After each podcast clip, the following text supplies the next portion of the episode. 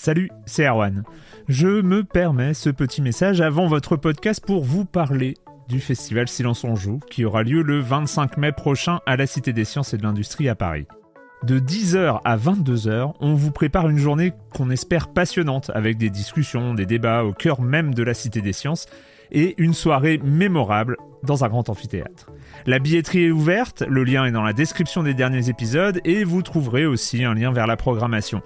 C'est 20 euros pour la journée et la soirée, et si vous voulez juste passer nous voir en journée, il suffit d'une entrée classique pour la cité, c'est 13 euros tarif plein avec éventuellement des réductions. C'est la première fois qu'on organise un truc pareil et on espère vraiment que vous répondrez présente et présent. En tout cas, nous, on a très envie de vous croiser de rencontrer celles et ceux qui nous écoutent chaque semaine. Rendez-vous donc le 25 mai et je vous laisse avec votre épisode de Silence en joue ou de la bande-annonce ou de Gâchette gauche ou de Dans la boucle. Enfin bref, bonne écoute. Cool fact a crocodile can't stick out its tongue. Also, you can get health insurance for a month or just under a year in some states. United Healthcare short term insurance plans, underwritten by Golden Rule Insurance Company, offer flexible, budget friendly coverage for you. Learn more at uh1.com. Silence en joueur, Juan Cario, bonjour.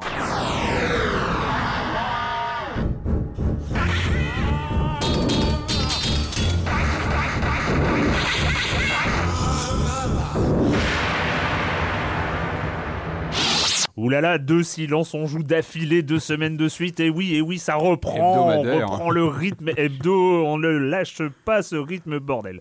Euh, au programme cette semaine, on va parler, on va parler de quoi? On va parler de Dragon Quest Heroes, le crépuscule de l'arbre du monde. On parlera aussi, enfin, enfin, parce que c'était, euh, c'était toujours dans nos petits calepins et ça a été très demandé euh, sur les forums de Silence on joue. On, on va parler de Mad Max et puis on finira sur du du, du méta rétro gaming en fait c'est un, peu c'est un, peu ça, en, parlant d'un jeu sorti un jeu rétro sorti il y a un an donc euh, qui, ressorti aussi et, sur, qui, et qui vient de sortir sur Wii U qui est alors je vais pas le prononcer à l'anglaise parce que hein, on est entre nous mille et un spikes voilà, mille et un spikes mille et un spikes qui ne veut rien dire parce que je mélange un coup de langue mais on va en parler quand même. Et puis et puis vous connaissez le reste du programme avec Monsieur Fall de TrickTrack.net et puis le com des coms euh, à le com des com, mais je vais, on va commencer, on va commencer par qui? On va commencer par toi, Patrick. Euh, oui. Ah mais, non, mais oui, je commence par accueillir. Oh là ah là, je suis tout déstabilisé quand il manque une étape. Non, non mais c'est ça, c'est ça. Je, commence donc euh. par accueillir deux de mes chroniqueurs favoris et ça me fait plaisir quand même, ça me fait plaisir.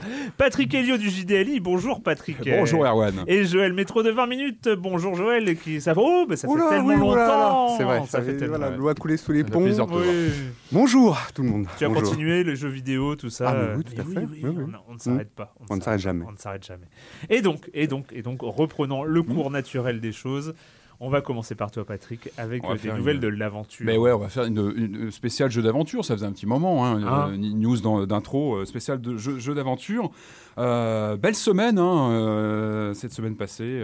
Lucas Arts a enfin annoncé Zack McCracken 2. Euh, non, c'est faux. J'ai toujours voulu faire cette news un, jour. Je me suis dit que je la ferais. Donc voilà, je, ne comprenais pas. J'ai toujours pensé la faire un jour et, c'est fait.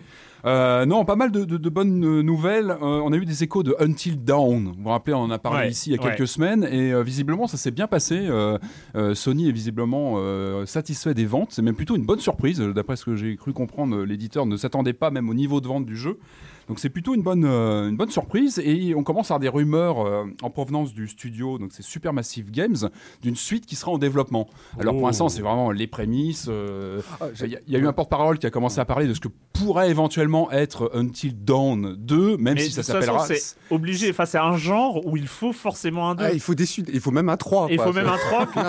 et généralement, c'est le 3 qui est mauvais. Alors voilà, le, le, 2 confirme, évolue, et puis le 3. Et 10 ans après, on a un 4 qui remonte le. Voilà, mais, mais alors, voir un reboot. la question que, semble se poser le studio, et ça me paraît tout à fait pertinent, c'est est-ce qu'on peut vraiment faire Until Dawn 2 avec pas forcément les mêmes personnages Est-ce qu'ils vont mieux pas explorer d'autres univers, d'autres types de même de référents oh, horrifiques À mon avis, ah oui, à mon avis, je pense qu'il y a des chances qu'ils prennent un, autre univers. Bon là, ils ont fait la cabane dans les bois. Je pense qu'ils vont faire. Qu'est-ce qu'on ah, on peut faire, le, je sais pas moi, le tueur qui vient de tuer dans la nuit pendant que tu façon, Façon, en, fait, façon American Horror Stories. Oui, avec la série où, on explore un, autre univers de slasher. Ça pourrait être super intéressant d'avoir plusieurs itérations comme ça autour de, de mythes un peu films mm. d'horreur ou autres parce que visiblement ils ne pas, sont pas non plus enfermés sur le, le, jeu de, le genre horreur. Donc en mm. tout cas, affaire à suivre. Il y aura certainement des suites chez Supermassive Games. En tout cas, dans l'esprit d'Until Dawn. D'ailleurs, American Horror Story, ça ferait, euh, ça ferait du bon, euh, bon, bon ouais, d'avoir un concept comme ça qui concept, tourne autour de l'horreur et qu'il questionne à chaque fois différemment. Ça serait intéressant. On reste dans le. Mais, alors, mais, plus d'ados quoi. Non, mais ce serait bien qu'ils euh, terminent avec les ah, ados. Mais non, mais c'est obligé. C'est du teenage movies. Enfin, c'est ah. obligé. Oui, bon, d'accord, c'est vrai. C'est obligé. Ça fait partie du genre. C'est compliqué. C'est du slasher. Slasher sans ados. C'est de quoi Joël, Plus compliqué. Un peu de sérieux. Euh, on reste dans le jeu d'aventure et euh, des jours qui viennent sont importants puisqu'on va avoir le cinquième euh, épisode de Life is Strange, le dernier, l'ultime, très attendu. Hein. On se rappelle que le premier était sorti fin janvier. Donc là, on va enfin avoir la fin de l'histoire. Donc euh, voilà, tout le monde est très impatient, tous les joueurs qui ont très très très. Euh, on en reparlera. on, va, faire un point de. Je pense que un point final. Ce que je me disais que c'est intéressant qu'on revienne une fois finalisé le jeu et qu'on en reparle entièrement. Parce que parce que les quatre épisodes qui sont sortis euh, jusqu'ici sont quand même avec des, des, des, choses très intéressantes. Dont le dernier, le 4, qui est à mon humble avis. Exceptionnel. Donc voilà, ça, mérite vraiment qu'on en parle et donc on va faire le cinquième épisode. Sur le 20 Le 20 octobre, je hein. Voilà, donc c'est imminent, c'est une question de jour, voire d'heure. Donc euh, voilà, c'est bientôt. gratte la table. Et, j'espère qu'ils vont en faire une sortie boîte, ce serait bien. ça, serait, ça, serait, logique, ça serait bien. justement, tiens, en parlant de sortie boîte, on a ah. plusieurs tel tel euh, jeux tel tel, donc fameux éditeur américain spécialisé dans le, dans le jeu d'aventure un peu à la Lucas, parce que mm. c'est studio formé par plusieurs anciens de, Lucasfilm Games. Euh, on a plusieurs sorties boîtes, on a un retour vers le futur 30e anniversaire qui vient de sortir. Moi, c'est pas mon favori de, chez Telltale. C'était le jeu qui imaginait un peu Disons que c'est un peu la, période. Hein. on rappelle le 21 ah octobre 2015, euh, Retour vers le futur 30 ans, voilà. voilà. Marty et Doc vont arriver. Exactement, dans la fameuse. On les attend. Euh, voilà. Et on y est. Et bon, 2015 euh, n'est pas vraiment à l'image de ce qu'on pouvait imaginer à l'époque. Mais bon, ça, c'est une autre histoire. donc, des sorties boîte. Donc, Retour vers le futur sur PS4, Xbox One qui ressort en boîte. Donc, c'est une version avec quelques bonus, je crois, vidéo en plus, des interviews, des choses comme ça. Le 30 octobre, on a Minecraft Story Mode qui sort en boîte avec donc mm. l'épisode 1 et puis un season pass pour euh, les épisodes suivants. le premier épisode est sorti cette semaine, mais il est sorti le soir, la veille au soir de, de, cet enregistrement aujourd'hui, donc on n'a pas pu y mm. jouer. Et enfin, le, 20 novembre, on a Game of Thrones qui, lui, est la, saison complète qui sort en, boîte. Mm. Voilà. Il faut que je m'y remette. J'ai un, peu, un peu laissé tomber le Game of Thrones. Le premier épisode m'avait bien plu pourtant. Mais bon.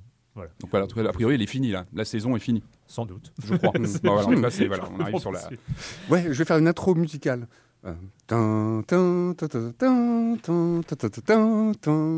Indiana Jones. ah merde, c'est pas ça. non, tu me, non, tu me, tu me, tu me là. bon, alors ma petite news, ma petite Indiana Jones c'est l'actualité, ce qui est un cinquième qui vient d'être confirmé par Spielberg. Mais on, ferme oh, non, non, non. Non, en fait, euh, ma petite news d'intro, c'est les, euh, les, 9 millions, euh, les 9 millions de joueurs qui ont essayé la bêta de Star Wars Battlefront. 9 mhm. millions de joueurs, donc 8 millions 990 000, 999 000, 999. Et moi, voilà, et moi, qu'il ait, aussi donc essayé là pendant donc pendant ces quelques jours où il était accessible. Donc on, rappelle donc qu'il s'agit d'un jeu inspiré en fait de la de, la trilogie de la trilogie de originale originale, hein. les, trois, vrais films. voilà, dont les autres ne comptons pas euh, de, vous êtes élitiste, c'est pas possible. De, Star Wars. C'est snob, mais c'est hmm. un snob. Et donc ce jeu qui été fait donc euh, édité par Electronic Arts, euh, développé par le studio Dice. Euh, voilà, qui précède aussi un, film, un épisode 7 euh, un petit peu attendu. Légèrement. Voilà, légèrement attendu. Alors bon, j'ai essayé un petit peu, c'est pas mal, mais c'est-à-dire que j'ai essayé à peu près deux modes, euh, deux modes de jeu, euh, d'ailleurs qui sont assez proches l'un de l'autre. J'ai pas vraiment, euh, j'ai pas vraiment vu la différence. c'est vraiment deux, deux batailles où en fait on progresse, on progresse, on incarne soit, soit un rebelle, soit un membre de, de l'empire, soit un starship, un, comment ça s'appelle, les Star, Star Troopers, les Star Troopers. voilà, sur la, cette planète, la planète glacée, sur la planète haute. Pour ceux qui ont joué à Battlefield, donc jeu jeu phare de DICE, on reconnaît vraiment le même, euh, le même système de jeu, c'est-à-dire système de jeu en équipe, de progression, où on va aller de camp en camp pour faire reculer les capture les points de respawn. Euh, on est sur du pur jeu online, hein, il faut rappeler Battlefront, on est vraiment sur mmh. du multijoueur pur en ligne. Et, euh, Donc c'est plutôt plutôt agréable, quoi. C'est-à-dire, c'est pas mal, mais c'est-à-dire qu'on aurait pu espérer quelque chose d'un petit peu plus euh, différent qu'un euh, Battlefield-like. Ça dit, bon, moi, je retrouve vraiment, moi qui aime bien cette saga, je retrouve avec plaisir les, euh, les, bruits, les, bruits, les bruits notamment les bruitages, les, les lasers qui fusent, et la possibilité, par exemple, de monter, de monter à un moment dans, ce, dans cette espèce de, quadrupède où on, donc on, on domine, on domine les petits, les petits rebelles et on pointe voilà son, son laser meurtrier vers eux. Hmm T'as goûté un peu du sabre laser Alors je n'ai pas goûté du. Euh, oui, en pleine face. D'accord, tu l'as goûté donc. En pleine face, j'ai goûté le sabre laser de Luke Skywalker. voilà, donc euh, alors je sais pas, je pense qu'on peut l'incarner. Je ne sais pas si on peut l'incarner. Est-ce que les rebelles peuvent capturer les quadrupèdes? Euh, j'imagine, oui, j'imagine. J'avoue, j'ai pas assez poussé l'expérience. Moi, j'attends vraiment la sortie de tout le de tout le jeu pour euh, pour me faire un peu une idée euh, une idée plus voilà plus précise. T'as pas l'air de sauter au plafond. Quand même. Non, je saute pas au plafond, mais je trépigne un peu. Mais moi, je, moi, je l'attends, je l'attends juste pour une simple raison, que c'est que ça va me ramener en 2002, 2003, si je ne m'abuse, avec Battlefield 1942 sur PC, sur PC euh, et, en fait, il y avait un mode, il y avait un mode Star Wars qui avait été développé qui était absolument exceptionnel. Avec les sons, les skins, ah oui, oui, il y avait tout, tout, tout, tout, tout, et il y avait notamment la bataille de Hoth euh, que j'avais fini par connaître par cœur mm. parce que je passais ma vie dans, dans, ce mode de, Battlefield 1942.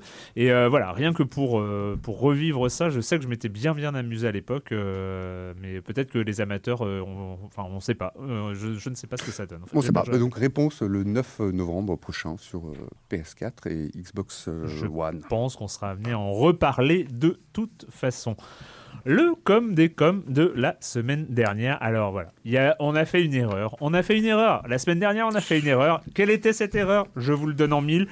En news d'intro, je crois que c'est Kokobé, donc notre nouveau euh, chroniqueur qui a rejoint l'équipe de Silence on Joue, Kokobé du Journal de Gamer, qui a parlé en news d'intro de Star Citizen. Star Citizen, euh, crowdfundé, 90 millions, machin, machin, tout ça. Et je le savais, je savais, ça avait déjà fait le coup. On avait déjà parlé de Star Citizen dans Silence on Joue, ça avait déjà fait le coup. C'est-à-dire qu'on parle en news d'intro, hein. c'est genre après il y avait tout le programme, il y avait des jeux et tout ça, on parlait de choses intéressantes.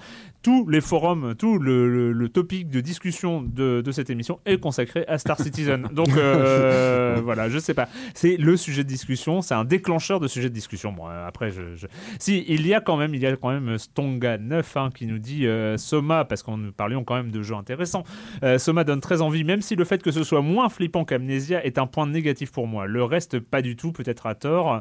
Euh, le, ne, ne, me branche pas, notamment The Beginner's Guide, dont on a parlé aussi. Ça semble très auto-centré et très arrogant. Essayer de faire des jeux presque comme nous, ça c'est Super Mario Maker. pas aussi bien que nous, mais vous n'y arriverez pas. Regardez comme vous ne comprenez rien à mes, à, mes jeux The Beginner's Guide. On en a parlé de Super Mario Maker aussi. Bref, euh, donc ça ne, ça ne l'accroche pas. Euh, concernant Blind Legend, c'est toujours impressionnant le son binaural. À la maison, mon casque est en 7.1. Si je comprends bien, si le son était toujours pensé en binaural, le 7.1 ne servirait à rien. Oui exactement, tu comprends bien Stonga, c'est exactement ça, car outre Blind Legend, le son en 3D est un véritable élément clé du gameplay. Dans de plus en plus de jeux, par exemple dans Battlefield, je ne compte plus le nombre de fois où j'ai entendu un gredin se faufiler dans mon dos pour tenter de me trancher la gorge avec un casque 2.0, je reste sûrement trépassé. Oui, alors euh, voilà, effectivement, avec le son binaural, euh, on n'a pas besoin de casque 7.1, on sait si le son vient de derrière, devant, enfin voilà, il y a une spatialisation du son. Le problème, c'est que nous avons euh, deux techniques hein, d'enregistrement de son binaural le son binaural natif, hein, où on a un mannequin avec deux, euh, deux micros dans les oreilles et tout ça. C'est là où on a des expériences qui sont très euh, impressionnantes, hein, notamment euh, le Virtual Barbershop qui a été enregistré dans ces conditions-là et qui on a une vraie spatialisation du son. Et après, il y a le son binaural généré, c'est-à-dire où on prend plein de sons et puis on les place et puis le son est binaural et généré. Sauf que là, ça marche, mais moins bien, et ça marchera moins bien qu'un casque 7.1 pour l'instant. Mais la technologie avance, notamment sur l'impulsion de la réalité virtuelle. Bref, vous, me dites quand je m'arrête parce que je sais pas. non, mais je, non, non, c'est génial. Moi, voilà, euh, donc euh, c'est euh, ça va, ça va arriver. En tout cas, avec la vu que c'est une technologie absolument indispensable à la réalité virtuelle, parce que quand on tourne la tête, il faut aussi que le son s'adapte. Ah, sinon, forcément, forcément, le son binaural généré, la binauralisation du son, c'est une nana de Radio France qui m'en a parlé. La hmm. binauralisation, j'adore ce mot binauralisé. Hmm. Binauralisons. Ah euh, voilà, la binauralisation du son est, vraiment une techno qui, euh, qui progresse et voilà, qui, qui va, euh, qui va sûrement s'imposer. Bref, on va commencer par quoi? On va commencer par Dragon Quest, le crépuscule de l'arbre du monde. Deep in the dark heart of the world, the black one lies, his wings are furled. The night he brings devours the light, fills hearts once pure with seething spite. To arms! Let us venture forth as one, and together solve the mystery of monsterkind's madness. I would face any foe. If we all work together, we can do anything. The power is within you. The power to bring light where there is darkness. There is nothing you can do to change your fate. Together, we will defeat you. On retrouve, on retrouve donc, euh, c'est un mariage, voilà, c'est un mariage. Dragon Quest euh, Heroes, le crépuscule de l'arbre du monde, est un mariage entre Square Enix, bien connu pour euh, pour euh, bah, la, grande saga de, JRPG Dragon Quest, euh, dont le, dernier opus majeur, c'était Dragon Quest 9 sur DS, qui était absolument magistral. Donc Square d'un côté et de l'autre côté on a qui On a Omega Force, Omega Force bien connu pour les Dynasty Warriors qui sont un genre à part entière, genre euh, bon, qui a fait des émules hein, bien sûr, euh, où on contrôle un héros au milieu de euh, trillions d'ennemis. Et le héros fait des grands gestes avec son épée circulaire et puis abat les, les ennemis par dizaines. Et on a un petit compteur 174 ennemis abattus d'affilée, tu es hyper fort. Bref, on a ces deux concepts là concept qui a, euh, qui a essaimé chez Zelda avec euh, Hyrule Warriors. On, en, sera amené à le réévoquer un peu plus tard, je pense. Et euh, donc Dragon Quest Heroes, c'est ce mariage-là. Et donc on prend l'univers de Dragon Quest et on met ça à la sauce Dynasty Warriors. et qu'est-ce que ça donne, Joël? Toi, tu as plutôt accroché. Ouais, je l'approchais en fait, je l'approchais lors d'une nuit d'insomnie. Enfin, c'est pas, pas, de, pas de rapport. Ah, c'est important de contextualiser. Mais, je, mais, je trouve c'est important de contextualiser le, le, moment où tu joues, euh, où ah, tu joues en fait. L'état d'esprit. Donc euh, voilà, je me tournais, me retournais dans mon lit, je, voilà, j'arrivais pas à dormir. Et je me suis dit, bon allez, on va, on va essayer un jeu. Et euh, tu te relèves, tu rallumes la lumière. Et je rallume, je rallume tout, j'allume tout, j'allume les consoles, tout ça. voilà. Et, euh, et qu'est-ce que j'ai donc et donc j'ai glissé, euh, j'ai glissé à l'intérieur de la console, j'ai glissé ce Dragon Quest, euh, ce Dragon Quest Heroes. C'était prémédité ou, vraiment ah, par hasard Vraiment, oh, moi j'avais envie de l'essayer. Bon, voilà, c'est pas un hasard complètement. Il, va, il allait sortir, hmm. il sort d'ailleurs ce vendredi, donc c'est pas non plus un hasard total. Et, et donc sur les coups de 2 heures du matin, je le, je le branche. Je suis pas un fan de la. Je suis, alors moi, je suis pas vraiment un grand fan de. Je précise hein, tout de suite de la Dragon Quest, de, en tout cas des, des jeux de rôle. Ils m'ont jamais accroché par les euh, par les personnages. Et là, justement, dans ce Dragon Quest Heroes, euh, Dragon Quest Heroes, alors je, le titre. Euh, le, crépuscule de l'arbre du monde. Oui, c'est un titre un peu un, un petit peu long. Bah, j'ai tout de suite. Et l'arbre du monde, c'est important dans les Dragon Quest. Voilà, bah, j'ai tout de suite été, euh, été séduit. Euh, séduit à la fois par euh, retrouver en fait ces, les ces personnages par leur, leur naïveté, leur mimique, leur design. Je trouve que c'est vraiment agréable. Le design, rappelons quand même Akira Toriyama, qui, est, enfin, qui, est un monstre sacré, hein, mm. Dragon Ball, etc. Et donc. Et, donc, voilà, je, commence à, je commence à y jouer. Alors, pour préciser, auparavant, j'avais essayé d'autres jeux, euh, au cours des, euh, des semaines précédentes, j'avais essayé deux autres, deux autres jeux. Euh, voilà, à la Dynasty Warriors, j'avais essayé le, le One Piece Pirate Warriors 3 et le hum, Samurai Warriors 4 2 quoi. donc vraiment j'étais un peu touché aussi pour voir à quoi à quoi ça ressemblait bah, il se trouve vraiment que Dragon Quest Heroes un, un, un point comme ça. Tu peux répéter le dernier nom du jeu Samurai Warriors 4 2. Ah voilà, c'est ça. Merci Erwan. C'est ça. C'est ça. Voilà. C'est ça. je- je- je- Voilà, c'est Ok, ça. Non, Voilà, mais c'est tout. Ouais, C'est tout. C'est tout. c'est euh, c'est tout. Et bah, en tout cas, des- de ces trois, c'est vraiment Dragon Quest Heroes qui est, mon, euh, qui est celui que j'ai préféré. Par la, par la- en fait, par la qualité des, euh, des animations, par la qualité des dialogues qui sont plutôt euh, qui sont super rigolos, et aussi par la. Que C'est drôle. oui. Oh, Ils sont très, très drôles, très décalés. euh, J'adore la vendeuse. Il y a une espèce de vendeuse un peu, un peu prêtresse comme ça qui vend ses, les équipements. Je, je l'adore. Elle est, elle est rigolo comme tout. Donc qualité, qualité des dialogues, de l'animation et, et puis des combats. Donc alors le principe des dynasties, enfin des, des Dynasty Warriors, c'est qu'on a donc à chaque fois des grandes, des grandes batailles qui se déroulent sur des cartes plus ou moins, euh, enfin des batailles, grandes batailles, des batailles euh, euh, assez épiques, comme tu l'as rappelé, puisque plutôt avec plein plein de, hum, comment dire, d'adversaires à abattre, et qui se déroulent sur des, sur des cartes, sur des cartes. Voilà. Ouais. Et ben je trouve ça. Oui, donc ce, ce, ce Dragon Quest c'est vraiment plutôt pas mal du tout, car l'animation est chouette, donc comme je disais, les dialogues réussis, et vraiment très très fluide. Alors Erwan, tu disais un héros, mais non, il y a plusieurs héros en fait qu'on peut euh, contrôler dans les, euh, Oui, dans, les oui, Dynasty oui, War- oui, euh, dans les Dynasty Warriors. Et c'est vrai que c'est super agréable de passer en fait d'un héros à l'autre Ouais. au cours de le, au cours d'une, enfin d'une partie, c'est-à-dire euh, au cours d'une bataille pour choisir. ouais, Voilà, pour choisir le, le moment où en fait on veut, euh, enfin pour choisir le moment approprié, où on veut se servir du personnage et de ses sorts, voilà qu'on va améliorer au fur et à mesure du, du jeu. Et également appréciable aussi le, côté, il y a un côté aussi, il y a du tower defense. Moi j'aime bien ça, c'est-à-dire qu'on va voir par exemple une espèce de géant qui va progresser petit à petit vers, euh, vers un, par exemple une espèce de générateur qu'on va devoir défendre. Et donc on, doit courir un peu, un peu partout sur la, sur la map, notamment pour aller déclencher des canons au bon moment. Euh, donc c'est plutôt, euh, c'était plutôt rigolo, bien fait. Donc voilà, moi je trouve ça très sympa, l'animation très chouette. Par exemple, ça, va, mais ça tient dans des détails, c'est-à-dire que c'est, je t'en parlais Erwan tout à l'heure, c'est par exemple le, le scoring qui s'affiche lorsqu'on Le- euh, le- les points de dommage en les fait. points de ouais, dommage, les points voilà, de dégâts, je- ouais. qui s'affiche, on dirait des, on dirait de la BD, c'est vraiment Ouais, chouette, ouais. c'est bien fait, c'est rigolo. Euh, ça, ça m'a beaucoup plu.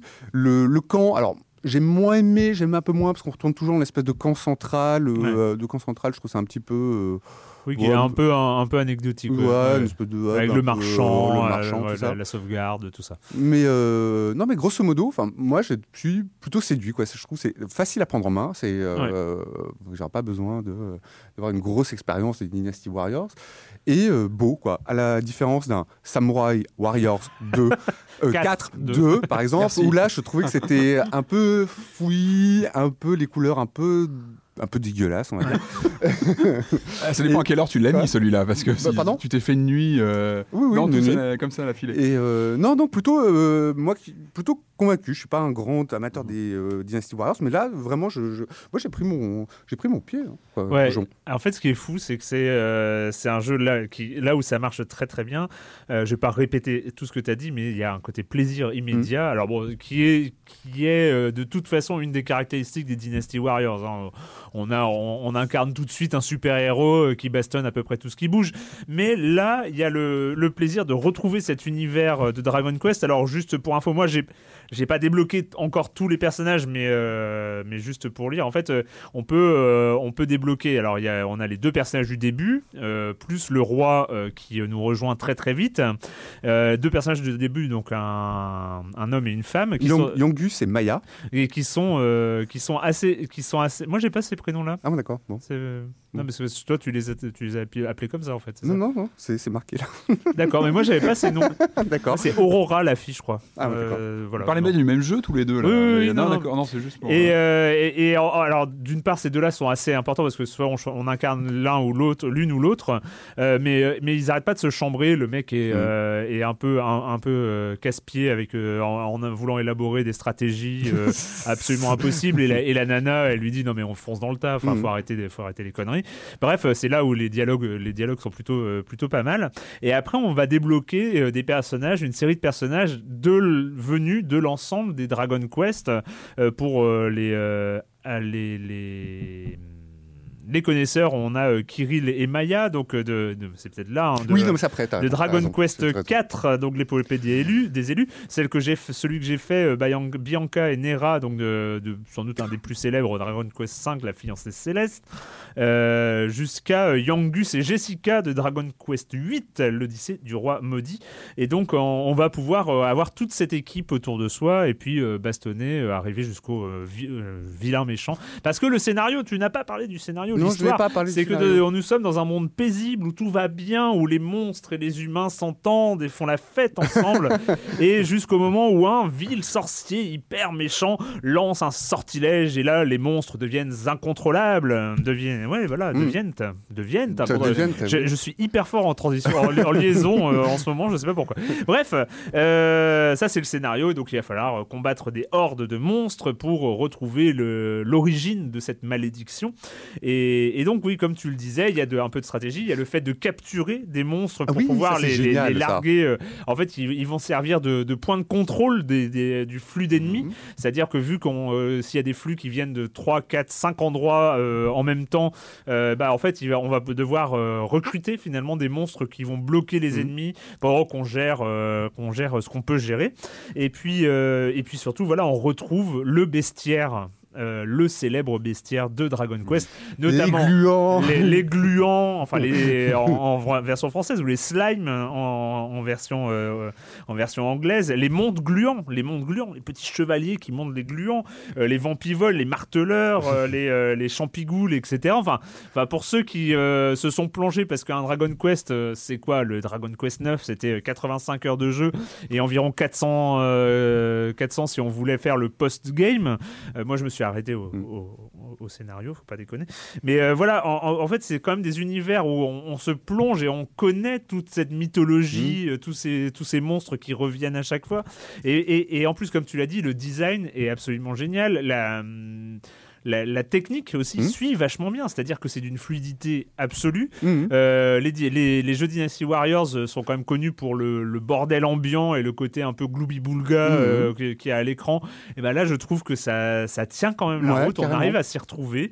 Et, euh, et voilà, il y a le voilà. Bon, c'est pas un repos non plus pour les yeux, quoi. C'est, faut pas exagérer. Non. On contemple pas un tableau, Ouais. un tableau immobile, mais c'est vrai que c'est super. C'est net, quoi. C'est voilà. On voit bien que chaque ennemi qu'on tranche. Et donc, pour moi, en tout cas, c'est une surprise parce que c'est un jeu que je n'attendais absolument Mm. pas. Tu m'as, tu avais parlé de la comparaison avec, euh, Avec- Hyrule Warriors, notamment. Ouais. C'est qui, je trouve que c'était euh, un peu moins. Je trouve que c'est plus frais, plus vivace, Ouais. que- plus, plus joli que Hero Warriors. Ouais, et puis moi, moi je trouve que c'est. Alors, c'est certes un, un, un Dynasty Warriors-like, mais c'est aussi. ça reste Il y a de l'essence du JRPG qui est dedans, en fait. C'est, euh, on, on, on avance dans un scénario, on, on fait avancer ses personnages, on gagne de l'expérience. Voilà, il y, a- il y a tous ces, ces, ces, ces trucs du, du, jeu, du JRPG qui sont là. C'est ce qui manque en général ouais. à ce genre, je crois, c'est Ouais. la narration, hein, globalement. Ouais. Ça manque souvent la narration dans Après, voilà, c'est le scénario de la mort. hein, mais euh, mais euh, franchement, franchement ça tient, tient très bien la route. C'était donc euh, Dragon Quest Heroes, le crépuscule de l'arbre du monde. Et on va enchaîner sur le, le- le jeu très attendu par quelques-uns de nos auditeurs, quand même, dans Silence en joue. C'est Mad Max. Look behind you. At dune after dune of drifting, half forgotten terrors. You flee them.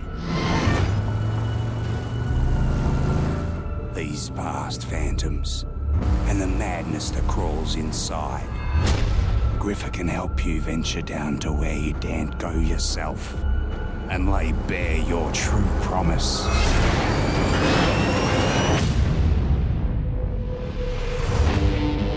You have grown into a violent thing. A man of solitude drifting across these sands. Fearing those who make you feel human. You know nothing of me. I know what you seek, and I know where you can find it. There's something brewing out there. War boys from Gastown are tightening the noose fierce like.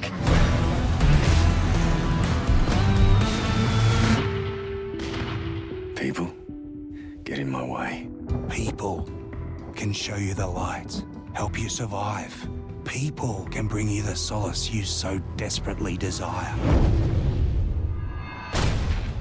Donc Mad Max, Mad Max, pas euh, rien après, il n'y a pas Mad Max Fury Road the Game, euh, c'est euh, Ah, pas, mais c'est- pas ça. Mad Max, c'est- Mad Max.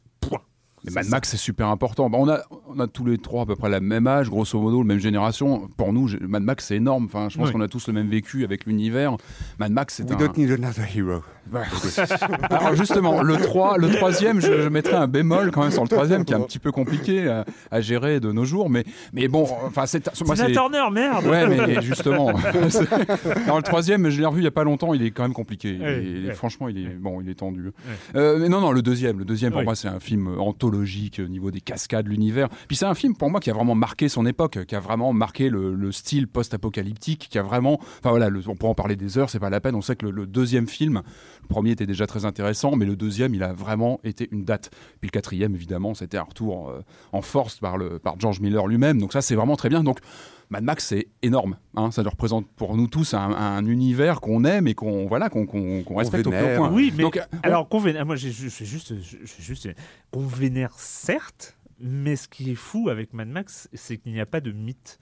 C'est, il y a- il y a- c'est, c'est un peu une coquille. Enfin, Ah, le personnage, tu parles. Tu parles oui, du personnage. Et même l'univers. L'univers, c'est juste le, le monde est détruit.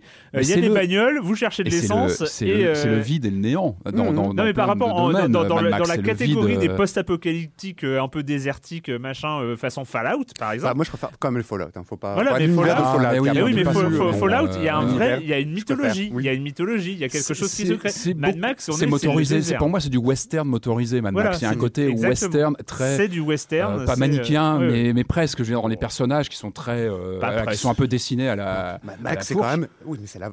C'est la voiture aussi. Mais voilà, c'est l'engin, c'est la voiture, c'est ça qui est au centre de Mad Max. mais c'est l'Amérique euh, post-apocalyptique où la voiture reste. euh, bah, on pense voilà à l'Amérique des années 70 où la Mm. voiture était voilà c'était le truc euh, américain et finalement on reprojette ça dans un post-apocalyptique. Mais on serait dans les années 90. Mad Max c'est simple. Hein, T'en fais un jeu de caisses qui se tapent l'une sur l'autre à, à- à peu action, ça serait plus simple. Ce qu'il c'est qu'on est en 2015. Donc comment tu adaptes aujourd'hui Mm. Mad Max? Évidemment aujourd'hui on a des velléités de monde ouvert parce qu'évidemment quand on pense Mad Max on pense des de longs de on voit l'horizon quoi. Ouais. On voit On voit l'horizon. l'horizon, On voit des décombres de de, de On mange du sable, on mange du sable. Et d'où et c'est là que Warner a l'idée euh, un petit peu saugrenue quand même de confier euh, ce, ce projet Mad Max. Donc comme tu disais, qui n'est pas attaché à un des films, mais qui une espèce de, bah, relecture du, mythe Mad Max à Avalanche Studio, qu'on connaît bien ce studio parce que c'est quand même eux qui ont, qui ont signé Just Cause, la fameuse série Just Cause que j'adore, qui est très très bonne.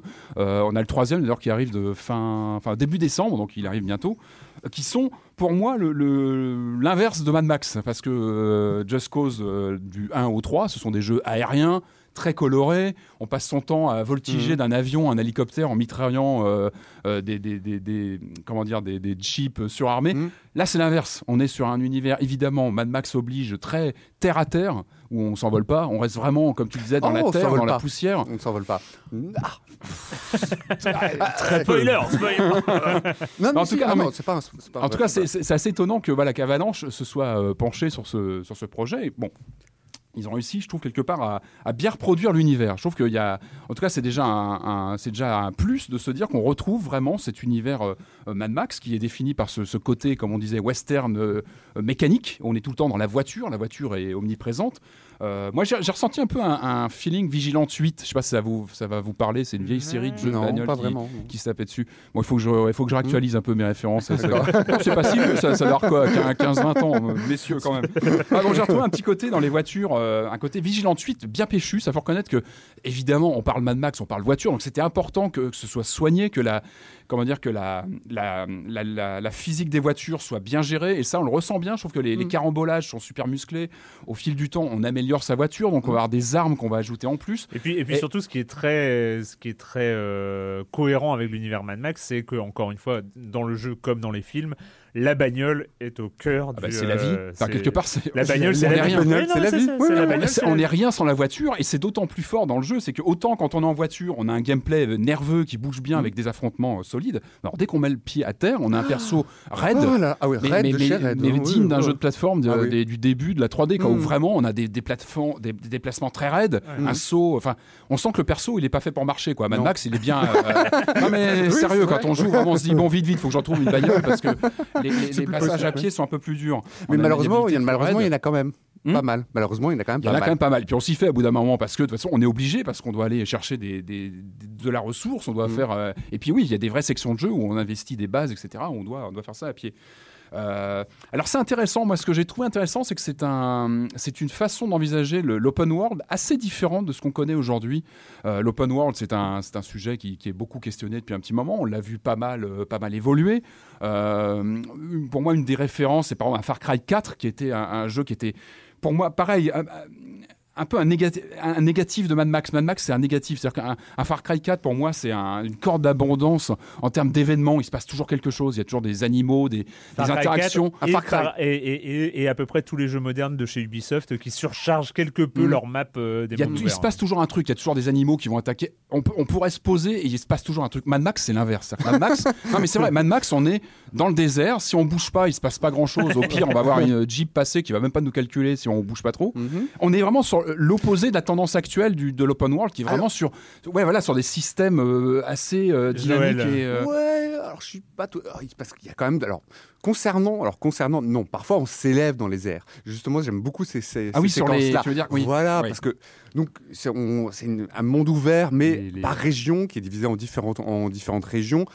Alors, ça, d'un côté, c'est pas. Justement, c'est pas un monde complètement ouvert. C'est-à-dire qu'on débloque un Oui. petit peu région après. Enfin, qu'on dé- Comme dans on Assassin, débloque par un exemple, peu, où on va voilà. peu à peu. euh, C'est pas comme euh, Far Cry. Oui, c'est pas comme Far Cry. Donc, c'est un Ah bon peu. On sent que les gens qui ont fait Mad Max ont joué à tous les open world qui existent aujourd'hui. Ouais, ils bon. ont essayé Far Cry, ils ont essayé Assassin's Creed. Euh, peut-être aussi euh, Shadow. euh, le, Oui, le Mordor, bah, le c'est Mordor Warner, donc aussi, euh, voilà. évidemment. Les Batman Et- aussi. Voilà. Alors, donc moi j'aime bien ces séquences justement. Je trouve que la direction artistique elle est superbe. Ces Mm. séquences où en fait on s'élève dans les airs pour euh, à, à bord de, de, de ballons, d'espèces de ballons, des ballons météorologiques. Ouais, on s'élève et on voit vraiment, on domine tout, tout le, dé- toute la région et on pointe ses jumelles pour aller voir, euh, pour aller vous, pour regarder un petit peu qu'est-ce qui se passe. Ah tiens, et on- ah tiens, je vois un convoi là-bas.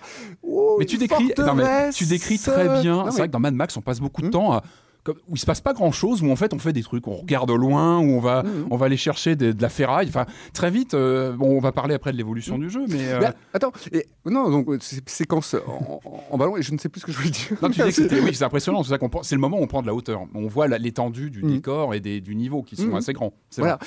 Et tu disais qu'il se, oui, tu disais qu'il se passait rien. Non, c'est pas vrai. Ah, mais on croise de- des trucs, on croise des, de des voitures. euh. Et de temps en temps, des tempêtes. Des Oui, tempêtes les de- tempêtes, ah, les tempêtes, ça. c'est- pas mal. Ça- c'est vrai que c'est bien foutu. Bien foutu. Ça rappelle un peu aussi les tempêtes bah, qu'on croise aussi dans Metal Gear euh, Solid, là, le, le dernier. Mhm. Donc euh, c'est pas mal de pas mal du tout. Mhm. Bon, Oui, on, est, on sent qu'on est, sur un, dans un terrain hostile. De toute façon, ça nous- on, nous le rappelle régulièrement. On est quand même entouré de vestiges de, de- du De monde précédent. de moi, c'est, moi, c'est un domaine que j'aime. Enfin, c'est un truc que j'aime bien dans l'univers Mad Max en général. C'est, c'est, de se rappeler qu'on est sur, euh, qu'on vit dans des vestiges d'une civilisation d'avant.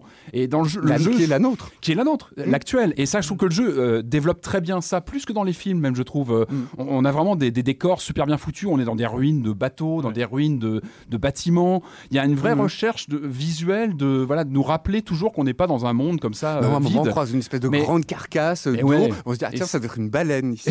non, mais c'est vrai. Non, mais Ah, mais la mise en scène est vraiment bien foutue Ouais. euh, pour ça. Et, euh, alors, autant moi sur mes, mes, premiers, les premières heures, j'ai trouvé ça assez épique. C'est vrai qu'on part euh, bille en tête. Enfin, déjà dès le début, évidemment, l'intercepteur nous passe sous le nez. On se le fait. euh, la Alors, fameuse la- la- voiture L'interceptor, la voiture, voilà. C'est la voiture de Mad Max, c'est son chouchou, quoi. C'est sa voiture mythique, euh, voilà. Il se la fait, euh, il se la fait, il se la fait Il s'est prendre. fait Ah, chourer, euh, par, cassé, démonté, Chourer, par ouais. Scrotus. Donc ça commence assez nerveusement, machin. Il se fait un, un pote euh, bidouilleur euh, qui va l'aider à, à fabriquer une voiture. D'ailleurs, ça va être Non. après ça va devenir un, un- un peu un leitmotiv du jeu, c'est de d'améliorer cette voiture qu'il nous aide à fabriquer. Bah, c'est un c'est peu c'est un peu le c'est principe. le saint graal du jeu, c'est-à-dire C'est cette ça. C'est voiture le qui fil va rouge. devenir, C'est euh, le fil rouge. ouais. qui va Et- devenir indestructible. Voilà, la, la narration, elle est quasiment là. hein, on peut dire. et c'est heureusement qu'on a aussi ce, enfin, ce, ce pote justement qui nous accompagnait tout au long du, Ah, tout au long. Ah ouais. Ah moi j'aime bien. Ah, moi, j'aime bien, ce personnage. Ah ouais, mais personnage qui ressemble un petit peu voilà au Mais c'est le oui. bossu de c'est le bossu Ah non, de mais- Notre-Dame. Bien sûr, non, mais au début, il est marrant, on le trouve rigolo. mais quand tu es à plusieurs heures de jeu, que tu ne vois que lui à ton écran. non, mais concrètement, t'es Mad Max quand même. T'en jettes, t'es là, tu te fous des torgnoles partout. Et à l'écran, tu ne vois que ce bonhomme qui est assis derrière, qui puis il parle souvent, il dit des trucs à Mad Max. Genre, Mad Max, pour moi, il parle pas. Il serre les dents, il conduit, c'est tout. Mm.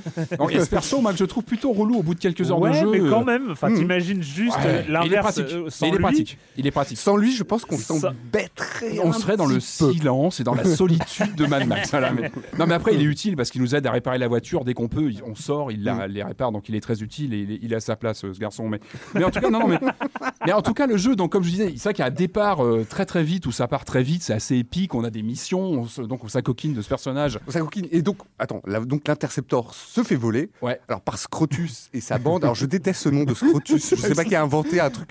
Voilà, bizarre, qui ouais. fait penser à Scrotum. Je trouve ça. Je trouve ça vraiment. c'est vrai, bizarre, j'y ai pas pensé, bon. tu vois. Ah ouais, ouais, je trouve ça. là, mais bon, bref, pourquoi Ah, pas. puis il meurt d'une façon abominable. Voilà. Et, euh, et, ah, donc on va tout de suite chercher une autre voiture. Ah oui, tout de suite. ah bah, La, c'est le la- stress. la euh, voiture là, qui s'appelle la Magnus euh, Opus. Opus Magnus. Opus Magnus, C'est ou. Magnus Opus. Donc Ouais. tout de suite, tout de suite, ce qui est sympa, c'est qu'on nous propose de la, de la customiser. Ouais. Donc De on la nous propose pimper. de la pimper, voilà. Mais tout de suite, de la hein. c'est pimper, le- Pimp My Ride. C'est le kiff de Mad Max. euh, euh, de- de avec pimper la 4, 4, 4, ou 5 Au choix, ouais, on va voler une carrosserie très vite. En fait, c'est le, je crois que le premier objectif, c'est de, de voler une carrosserie. Et, euh, et en fait, voilà, on enchaîne des missions avec euh, donc euh, ce but de conquérir, comme tu disais, Joël, on conquiert peu à peu de l'espace parce qu'on commence à, à se poser dans des bases. On se fait des, des copains plus ou moins chelous, mais bon, on se fait des potes dans les, voilà, dans les poches un peu d'humanité qui reste. On acquiert comme ça on- du, du territoire. Ça, c'est le propre du jeu en monde ouvert. C'est-à-dire que c'est avant tout de la géographie. C'est-à-dire qu'on avance dans la géographie, on se l'approprie, même si, comme tu disais, avec les, les, les bourrasques, on n'est jamais complètement serein en se baladant. Il y a toujours entre ça, l'essence qui baisse, les ressources.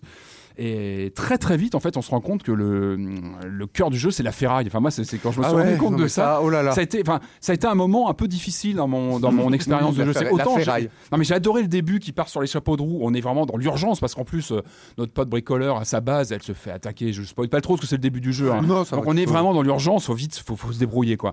Et puis arrive un, moi ce que j'ai ressenti comme un ventre mou dans le jeu où on nous dit bah voilà il faut atteindre, euh, il faut que la voiture atteigne tel niveau de personnalisation pour qu'on continue. Et là c'est une course à la ferraille. Et là ça devient Ferraille Quest. C'est-à-dire qu'on- non mais vraiment c'est le moment où on se dit ah mince euh, là je là je fais plus que ça. Oui, c'est commence à scruter la Après, ça s'appelle, c'est ce qu'on appelle du farming. et, mais que ça, quoi. Vraiment. on- on- alors, c'est- c'est. Mais c'est intéressant. C'est intéressant parce que Bah. je me suis accroché. Moi, je me suis accroché parce que j'avais bien adhéré aux séquences de baston. J'ai bien adhéré à l'univers, comme tu disais, qui est bien foutu. Il y a des vraies fulgurances visuelles, des Ah, fulgurances visuellement, ça- visuellement, je trouve que puis, le, ça- euh, le- le parti pris euh, est, bien chouette. foutu. Ouais, Et, bien- et- bien et moi, j'ai toujours envie de découvrir le- la géographie, Mm. parce que la géographie est plutôt intéressante. Donc, on s'accroche. Mais c'est là qu'il y a ce paradoxe, c'est qu'on est, on joue Mad Max et on rentre dans une routine, dans une Mm. routine de gameplay. Mad Max, routine dans la même phrase, c'est un peu bizarre parce que bon, c'est quand même pas non plus le but. Il y a route dans routine. Oui, mais il n'y a pas que ça. il y a- Eh, et, et du coup, voilà, on se. on- Quote of the day. en fait, on se- ah, c'est c'est un moment de quelques heures où on systématise la fouille des, des, des, Mm. des casses, des, des petits, euh, des petites poches de, où des méchants sont là et ils protègent euh, la ferraille et on doit les bastonner pour récupérer.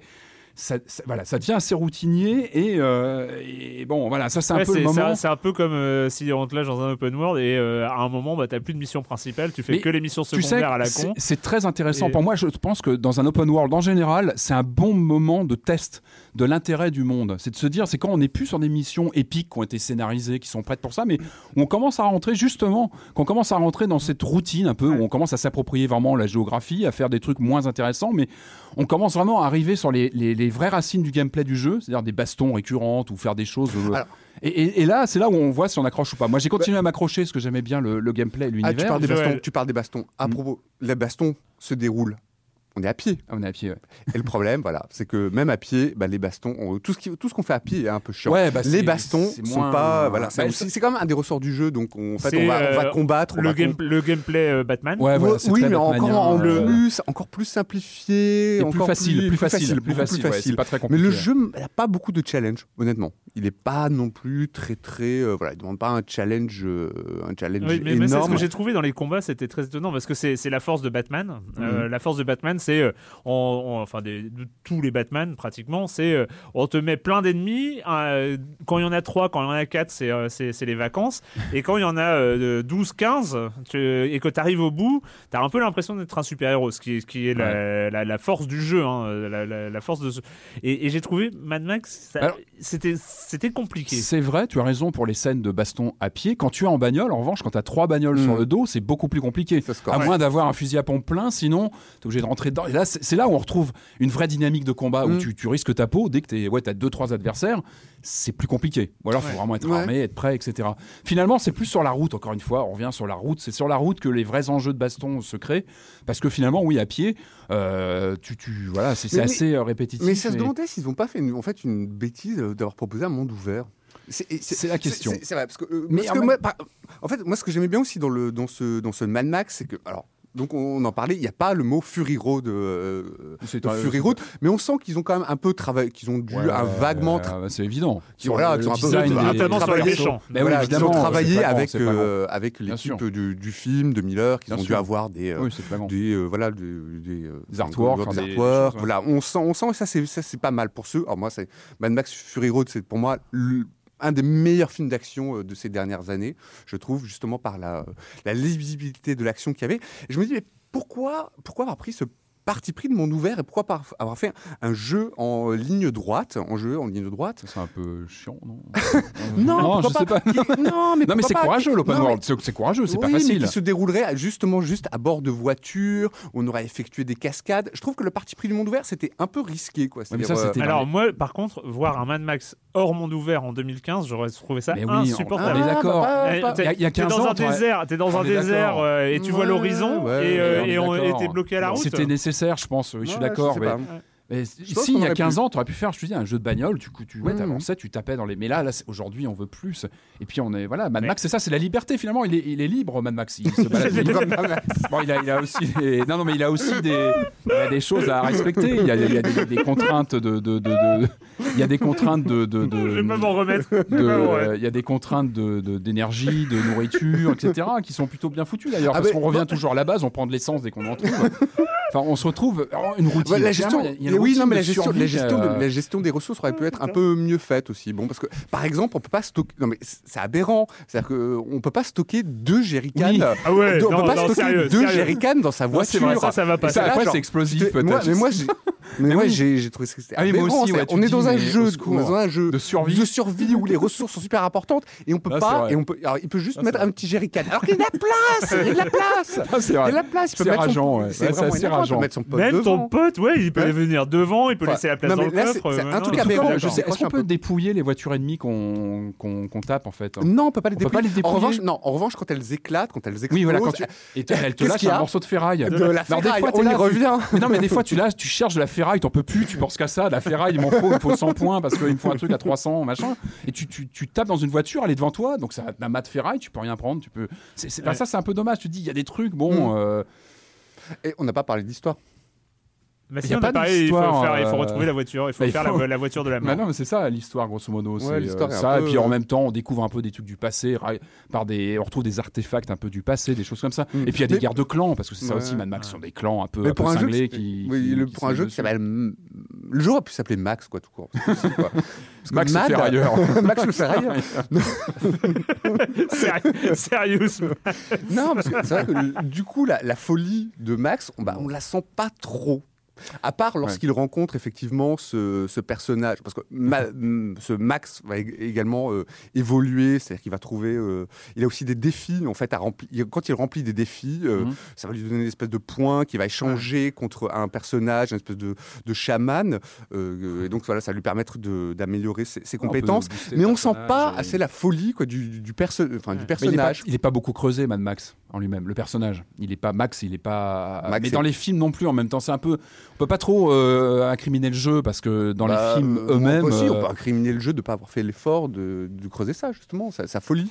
Ouais, le côté un peu euh, sans limite, enfin, sans, sans Ouais. attache. euh, Enfin, ouais. Non, non. Ah ouais, non, mais il a un copain là, donc il est pas Bon tout seul, alors, il y, a- que- il y a ce ventre mou de ferraille et tu as continué. Je continue, ouais, j'ai continué, continué. je suis arrivé dans une autre base, là du coup, ça y est, j'ai passé le cap en fait de ce ventre mou où il faut vraiment, on est obligé de- d'améliorer. C'est pas la fin du monde, ça prend juste un petit peu de temps et en fait ça nous oblige à, à aller taper dans les, post-apocalyptique. dans quelques bases pour récupérer du, voilà, du, de la ressource quoi. Et après ça va, on arrive une, sur une autre base, on a de nouveaux potes et puis on a de nouvelles missions et puis voilà, c'est très, finalement, c'est très traditionnel hein, comme, euh, comme déploiement dans un Mm. open space, comme tu disais. On a les points, comme dans. Assassin's Creed, où on peut World. voilà, voir. Euh, Open space. Open World. Comme ça, open space. Pardon. C'est- voilà, bon, bah, des formations. Mad Max dans un euh, open space. Maintenant, on va eh réfléchir ben, aux choses sérieuses. pas Mad Max euh, en open space. et, euh, et voilà, finalement, voilà, on retrouve le schéma assez, assez tradit de ces jeux-là. Mais, D'accord. mais voilà, moi j'ai accroché quand même parce que j'aime bien l'univers. Moi j'ai un vrai affect avec euh, l'univers Mad Max et je suis content de jouer un open world dans ce monde-là parce que voilà, je trouve que ça s'y prête plutôt bien, même si c'est pas parfait, qu'il y a plein de, il y a plein de trucs un peu, un peu maladroits. Mhm. Mais globalement, bon, moi j'ai trouvé que c'était, euh, c'était plutôt sympa à, explorer. Joël, Dimanche après-midi pluvieux. Donc là, c'est pas 2h du matin, c'est dimanche après-midi. Non mais voilà, non mais voilà. euh, Et Et puis, que- pas- si on a, si on a, parce qu'il y a tellement de mondes ouverts qui sont bien, il y a Oui, The Witcher, Metal euh, Gear, il y a le Batman. Voilà, si vraiment vous avez rien à vous mettre sous la dent, euh, prenez du Mac. Ça ou un affect particulier pour le post-apo. Voilà, ça après c'est un. Ouais, Ouais, alors par ouais. contre, non, il y a, si- y a si vous Fallout, avez- il y a Fallout Voilà, qui il y a, sort. il y a Ouais, Fallout vrai. 4 qui arrive. C'est bon, il y a et- quand même ouais. il y a de la concurrence quand même. qui est moins en face, motorisé, qui est moins peu- motorisé. Ouais. C'est bon, voilà, C'est le post-apo motorisé. Mm. C'est Ouais. un créneau très. Ouais. Il est un peu tout seul. C'est ça. Là, c'est sûr. Un c'est- Non, c'est Voiture. Ouais. Bon. ouais, ouais. On va arrêter là hein Non Faut arrêter. Allez, c'est le moment d'accueillir. euh, Oui, donc euh, oui, Mad Max sur euh, sur PC et console. Voilà, Voilà, c'est en, ça. en gros. Euh, on, c'est le moment d'accueillir Monsieur Fall, Monsieur Fall de TrickTrack.net et son inénarrable chronique jeux de société. Bonjour, Monsieur Fall. Bonjour mon cher Erwan, cette semaine je vous propose de vous glisser dans la peau d'un médium grâce à Mysterium, un jeu de Oleksandr Nevsky et Oleg Sidrenko. C'est un jeu pour 2 à 7 joueurs à partir de 10 ans pour des parties, tenez-vous bien, de 42 minutes et c'est édité en français par Libellude, ce qui est intéressant car Mysterium est une espèce de genre d'hommage de tribute rendu à Dixit dont l'éditeur est Libellude. Ces deux auteurs, qui sont étrangers, ont décidé de reprendre la mécanique principale de Dixit, à savoir faire deviner des choses, des concepts, des idées grâce à des illustrations. Mais cette fois-ci, dans une ambiance complètement différente et avec un jeu qui n'a absolument plus rien à voir du tout. Car Mysterium est un jeu coopératif. Vous allez être dans un château hanté et l'un des joueurs va tenter de faire deviner aux autres joueurs qui a été tué, dans quelle pièce il a été tué, avec quel objet il a été tué. Cela rappelle quelque chose, bien sûr, le Cluedo, mais attention, cela n'a rien, absolument rien du tout à voir avec le Cluedo.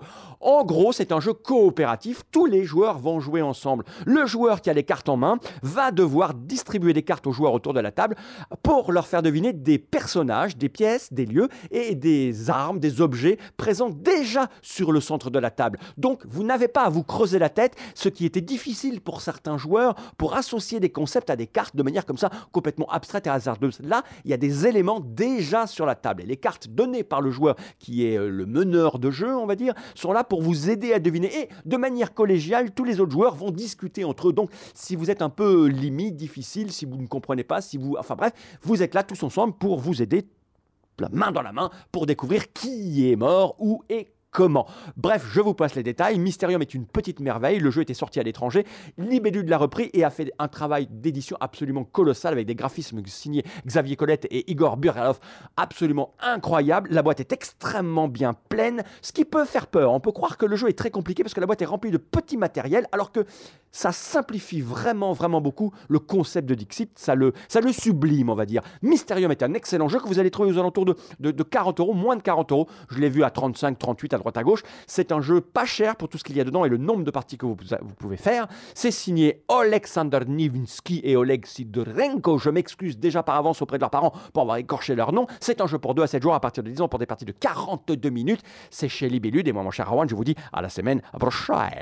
À la semaine prochaine, Monsieur Fall, Monsieur Fall de TrickTrack.net et TrickTrack.tv.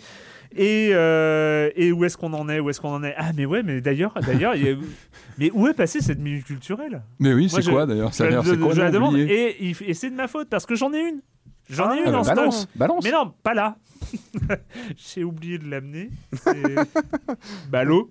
C'était une minute culturelle à plus, en plus à avoir dans les oreilles. On était ça, chaud, là, avec, tests. Joël. Ouais, Ouais, ouais, ouais, non, ouais, elle, est vachement bien, elle est vachement bien, chaud. et donc euh, je la, je l'amènerai euh, peut-être une prochaine fois. Voilà. Euh, donc, donc, donc, donc, et ben c'est le moment d'arriver avec ce, ce méta rétro euh, gaming euh, Chronicles euh, avec euh, 1001 One Spikes. Spikes.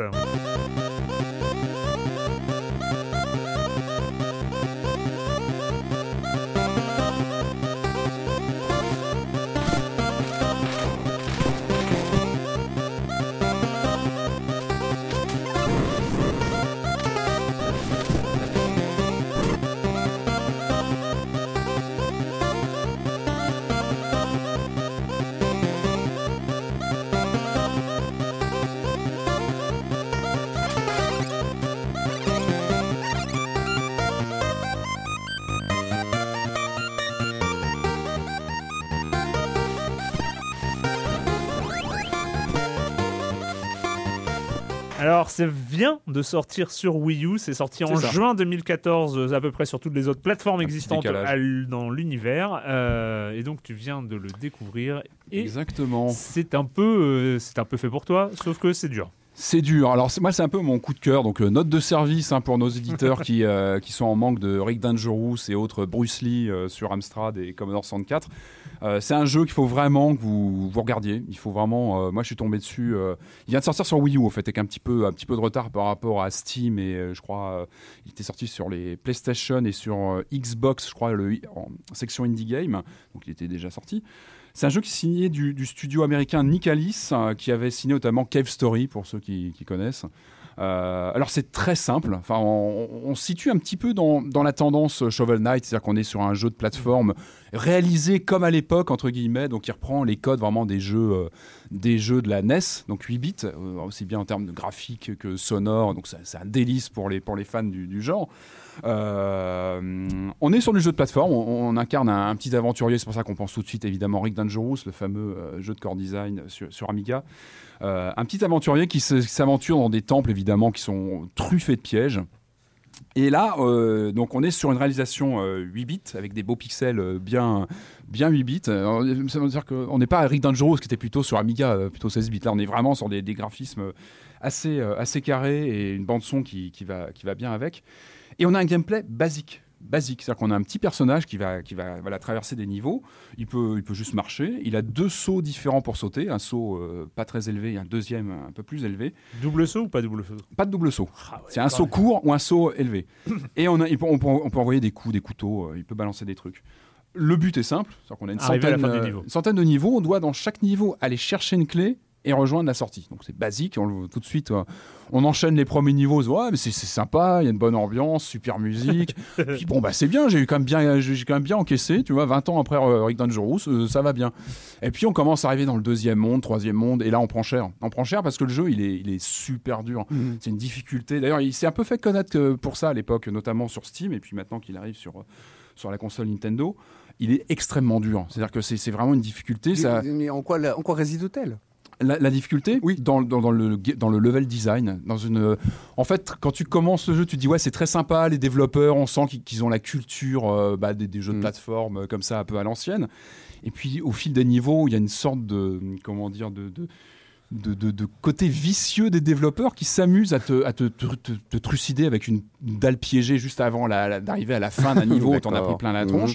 Il y a un côté. Alors finalement, il y a, y a presque un. Comment dire il y a une, euh, une- une- tu, tu fais un peu communauté avec les développeurs. Tu comprends ce qu'ils ont voulu faire. Peu à peu, tu commences à, co- à penser comme eux. Tu Un dialogue s'instaure. Un dialogue s'instaure, tu commences à comprendre leur façon de penser et les, les pièges qui, qui- qui- qui- les niveaux sont bardés de pièges. Tu deviens très très, euh, tu frôles la paranoïa quand tu Mhm. commences à, tu as des niveaux. Je ne pourrais pas re- redonner les, les numéros exactement. Il y a des niveaux dès les premières secondes, tu perds 15-20 vies parce que tu as, euh, une- t'as une- un lance, euh, un lance flèche empoisonné qui te bute sans cesse. Donc il faut que tu comprennes que tu dois faire un grand saut pour arriver sur un truc et retomber. Enfin, il y a vraiment des moments très très difficiles. Donc c'est vraiment du die, retry, die, retry. Tu fais Mhm. que ça. Mhm. Mais en même temps, et ça c'est là qu'on reconnaît les vrais bons jeux de plateforme, c'est que tu peux jamais euh, prendre à défaut le gameplay. C'est-à-dire que le jeu est précis, le gameplay est vraiment aux petits oignons, on sent que tout est calculé. C'est ce qui fait qu'on accroche, parce que quand tu recommences, on a 1000 vies, 1000 et une vies pour finir le jeu.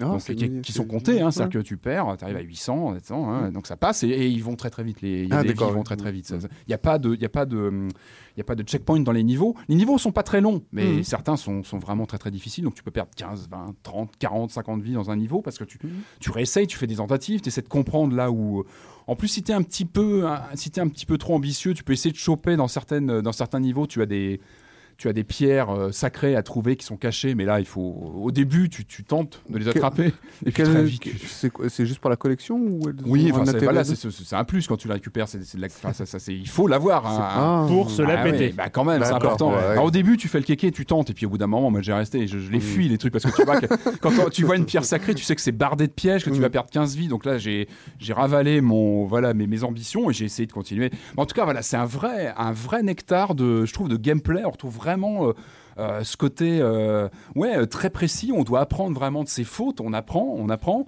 Le gameplay est vraiment au cordeau. Il est très très précis. Eh, mais est-ce que ça fait pas partie de cette mode, entre guillemets, de, de, de qui sont un peu déraisonnables au niveau de la difficulté et où on a l'impression que c'est des jeux faits pour youtubeurs. C'est-à-dire, on sait très bien que les youtubeurs stars hein, aujourd'hui adorent euh, partager leur, euh, leur incompétence. Enfin, leur incomp- ils jouent très Ouais. bien, mais par rapport à des jeux où, euh, où on meurt beaucoup, ils s'énervent et tout ça, c'est très drôle, ça fait rire tout le monde.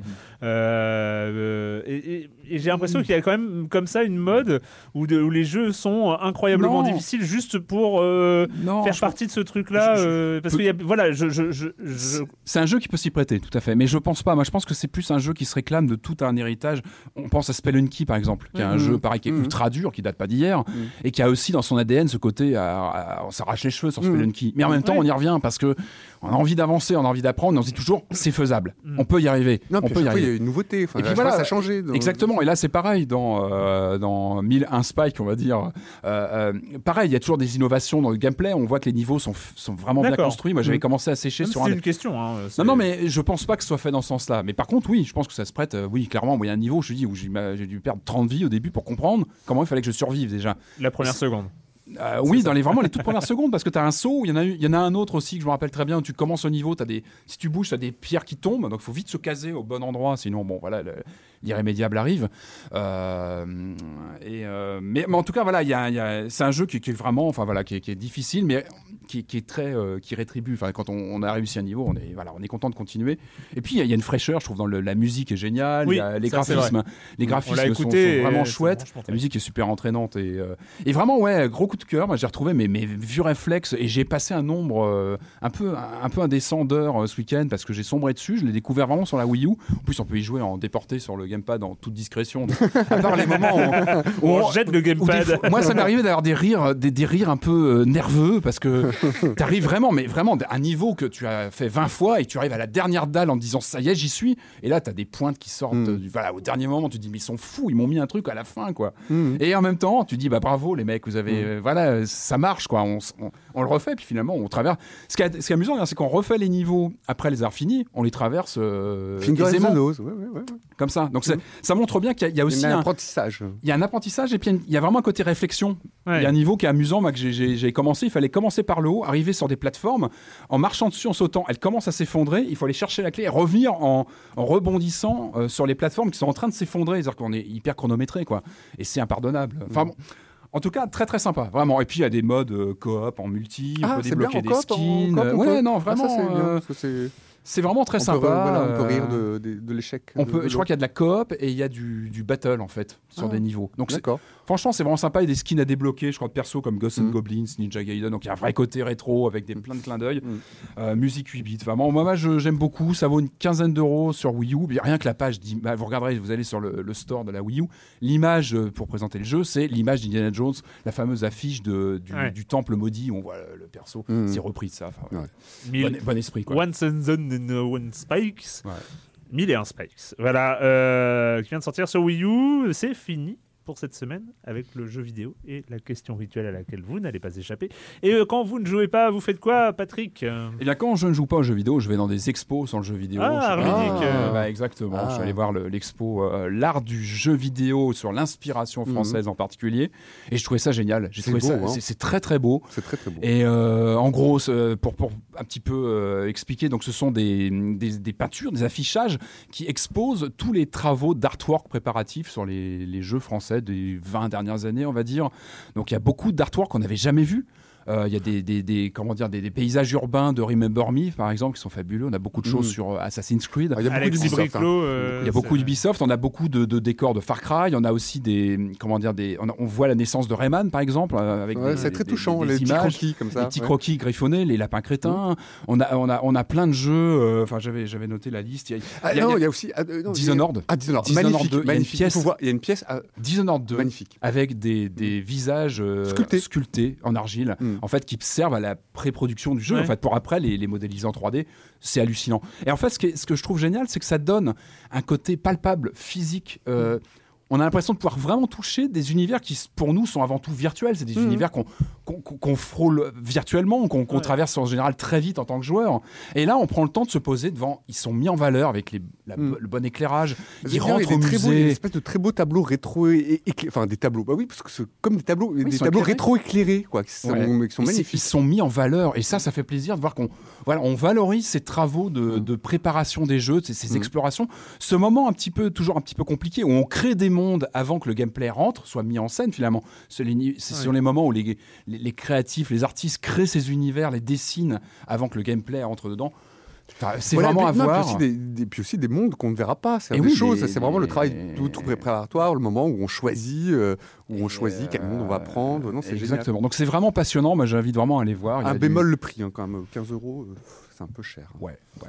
Mais en même temps, il faut soutenir. Enfin, c'est important, je pense. Mm. Euh, et c'est une belle exposition, donc c'est c'est Mm. à voir, Ouais, vraiment. carrément. Ouais. Dream aussi. Enfin, il y a plein de studios qui sont là aussi. Enfin, il y a plein de créations. euh. Joël.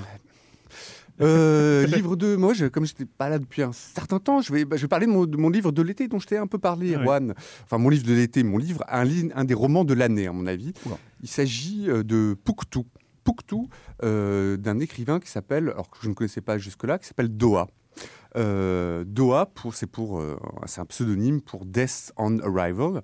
Et Pouctou, ça raconte euh, l'histoire. C'est un c'est une espèce de fresque. Alors déjà, c'est là, c'est le premier volume, donc dans la série noire chez Gallimard, c'est une fresque qui raconte, qui prend pour comment dire, qui prend pour base, pour fondation, la guerre contre la guerre contre la drogue en fait dans l'Afghanistan en 2007, en 2007-2008.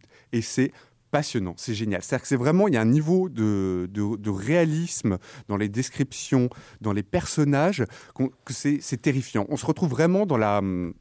Enfin, c'est... Ah, je sais pas comment parler. C'est non, mais c'est- terrifiant. C'est-à-dire que moi, j'ai même pas pu le finir tellement c'est atroce, quoi, ce, qui se passe à l'intérieur. Et, pourtant- et pourtant, c'est magnifique. Ça fait vraiment penser à une espèce de fresque historique, un peu à la James Ellroy, c'est-à-dire qu'il va mélanger, où l'auteur va mélanger des faits réels avec des, euh, avec des faits, avec de, avec de la fiction. Euh, et bon, il faut vraiment s'accrocher parce que c'est un roman assez, c'est vraiment très dur, très, euh, très âpre, et on a vraiment des personnages qui sont jamais manichéens, quoi. C'est-à-dire euh, jamais, voilà, ni, euh, ni bon, ni, ni méchant. On est vraiment tout le temps dans le, dans cette espèce de zone grise, floue, un peu dégueulasse, où les gens prennent des décisions, décisions euh, amorales, mais on, mais on les comprend. Ils ont beau prendre des décisions amorales, parfois on, on les comprend. Et j'aime bien la manière dont il embrasse en fait différents, différents, dont il embrasse en fait le point de vue de différents personnages, aussi bien celui de talibans que celui de, de, de personnes appartenant à des sociétés militaires privées, que celui d'un journaliste. Enfin, je trouve que c'est- magnifique. quoi. C'est une fresque, c'est une fresque passionnante et assez, je dis, assez, assez dure. Et voilà, j'attends le deuxième tome avec impatience. Et j'avais, entre temps, j'ai relu aussi le, le premier, euh, le premier polar ou thriller pour lequel Doha avait été euh, reconnu. C'était euh, Citoyen clandestin, qui est pas mal non plus, mais un peu en dessous. Mais en tout cas, euh, Pouctou de Qui Doha. s'écrit comment? Euh, Pouctou. Voilà, il y a alors il y a un H qui se dissimule quelque part. C'est juste pour, euh, pour, euh, P U K H T U. Je crois que c'est ça. Euh, je me suis pas peut-être trompé sur la Pour les gens qui veulent refaire une recherche dans Google. Ah non mais génial ce livre, c'est euh, un des meilleurs de l'année. Et moi, pour ma part, euh, bah tiens, on n'a pas parlé de, on n'a pas parlé de série. Donc euh, après The Bridge dont j'avais parlé la semaine dernière, j'ai commencé enfin très très en retard et je pense qu'on en a déjà parlé ici. Sense 8 euh, des Wachowski, donc production Netflix. Et je n'ai pas fini et c'est très très étonnant. Alors moi j'aime bien. Je sais pas trop pourquoi j'aime bien. En fait, c'est un, un truc assez étonnant. Je ne sais pas pourquoi j'aime bien. J'aime bien cet univers, j'aime bien les personnages, j'aime bien cette sorte de naïveté premier degré comme ça, où on prend les choses, euh, que ce soit dans le romantisme, dans l'action, dans la, dans, dans, dans le La science-fiction aussi. Ouais, euh, dans la science-fiction, une espèce de truc un, un peu immédiat, euh, très voilà, très accessible, et surtout ce, ce, ce, ce- ce côté très antinomique par rapport aux séries modernes où euh, ils font un pilote. Alors moi j'en suis, au, je dois en être au septième, il y en a 12. Euh, ils ont fait un pilote en six épisodes. Enfin en fait c'est, ils prennent six ou sept épisodes pour installer le truc. Et là au moment où j'en suis, bah, ça commence à, on, voilà, on a fini un peu le pilote et puis euh, on sent que l'aventure peut commencer un petit peu. Daryl Hannah dans le pilote. Ah oui? Ah oui, je me Ah ouais, pas. Oui. Ah oui. Patrick. Mais franchement, euh, franchement, moi, Merci j'ai. Voilà. Et voilà, et je trouve ça euh, très bien. C'est euh, huit personnes qui sont en une sorte de communion euh, spirituelle, euh, télépathique euh, et tout ça. Donc, ils sont plus à l'aise en série qu'au cinéma finalement. je- Ah, mais je trouve. ah, Bon, ça, Ah non. un sujet. Oui, je crois qu'il y, a- des matières à débat là. Ah non, mais je- les derniers, enfin, je. Ah, non. moi je trouve. Ah moi, non, moi, bon, non, ouais, ok. ça, Jupiter Ascending, moi je trouve ça bien. euh, Speed Racer, enfin tout, bref. Euh, Speed Racer, euh, oui, mais ça, c'est pas nouveau. C'est un vieux. euh, Cloud Atlas, j'aime beaucoup, mais bon, bref. Ah ouais. Ah. On, peut- on peut en parler. Non. Non. Non. Non.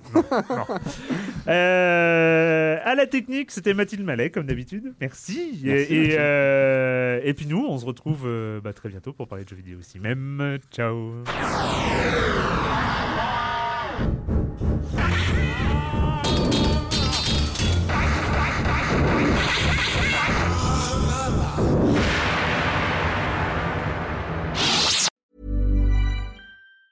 Planning for your next trip? Elevate your travel style with Quince. Quince has all the jet setting essentials you'll want for your next getaway, like European linen, premium luggage options, buttery soft Italian leather bags, and so much more. And it's all priced at 50 to 80% less than similar brands. Plus, Quince only works with factories that use safe and ethical manufacturing practices. Pack your bags with high-quality essentials you'll be wearing for vacations to come with Quince. Go to quince.com slash trip for free shipping and 365-day returns.